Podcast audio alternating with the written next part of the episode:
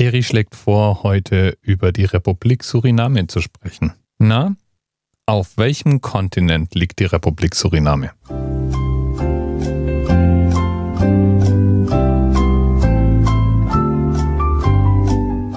Also wäre ich du, hätte ich bei Suriname zuerst ganz sicher überlegt, ob das nicht ein afrikanischer Staat ist. Und dann hätte ich mir gedacht, hm, hätte Dirk diese Frage gestellt, wenn es so einfach gewesen wäre. Suriname ist ein Land in Lateinamerika.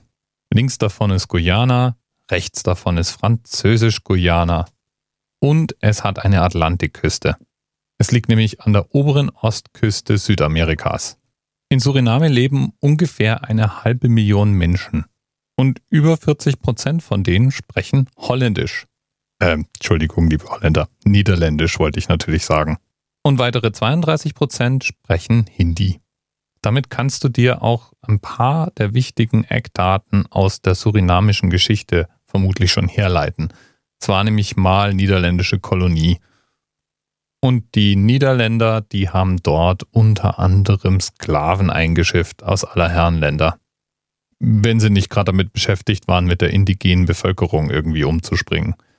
Das hat jedenfalls Spuren hinterlassen.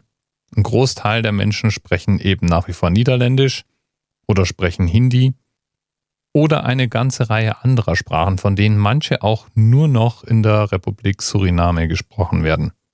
Lingua Franca, also das, worauf sich alle Einwohner irgendwie einigen, ist eine Sprache namens Taki-Taki. Die hat 340 anerkannte Worte und es ist eine Kreolsprache aus dem Holländischen und dem Englischen. Ja, mit so wenigen Worten im Wortschatz hält Taki-Taki den Rekord. Sie ist nämlich die lebendige Sprache mit dem geringsten aktiven Wortschatz.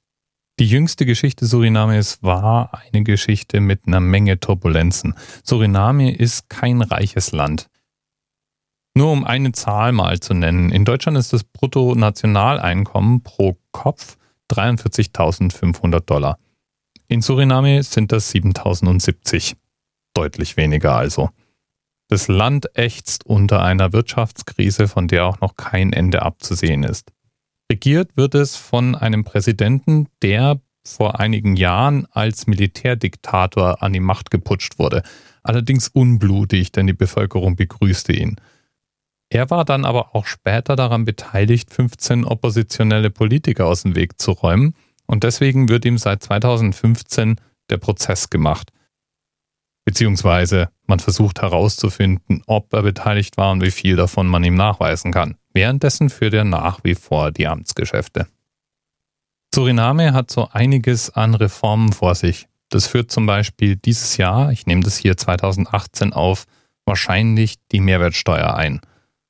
Goldschürfen und Tourismus sind andere Einnahmenquellen.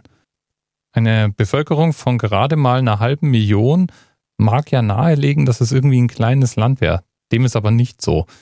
Suriname ist überwiegend unerschlossenes Land. Das zentrale Naturschutzgebiet Suriname ist größer als Nordirland und besteht aus 100% unberührten Regenwald. Und in diesem Regenwald lebt alles, was man sich so vorstellen kann. Jaguare, Riesengürteltiere, Riesenflussotter, Aras und Pfeilgiftfrösche. Viele, viele Pfeilgiftfrösche. Von denen kennt man 175 verschiedene Arten und fast alle diese Arten kommen in Suriname vor. Pfeilgiftfrösche zeichnen sich dadurch aus, dass sie hochgiftig sind, und zwar schon bei Berührung. Sie tragen das Gift auf der Haut und das Gift zieht in die Haut ein. Allerdings weiß man bis heute nicht so genau, wie sie das machen.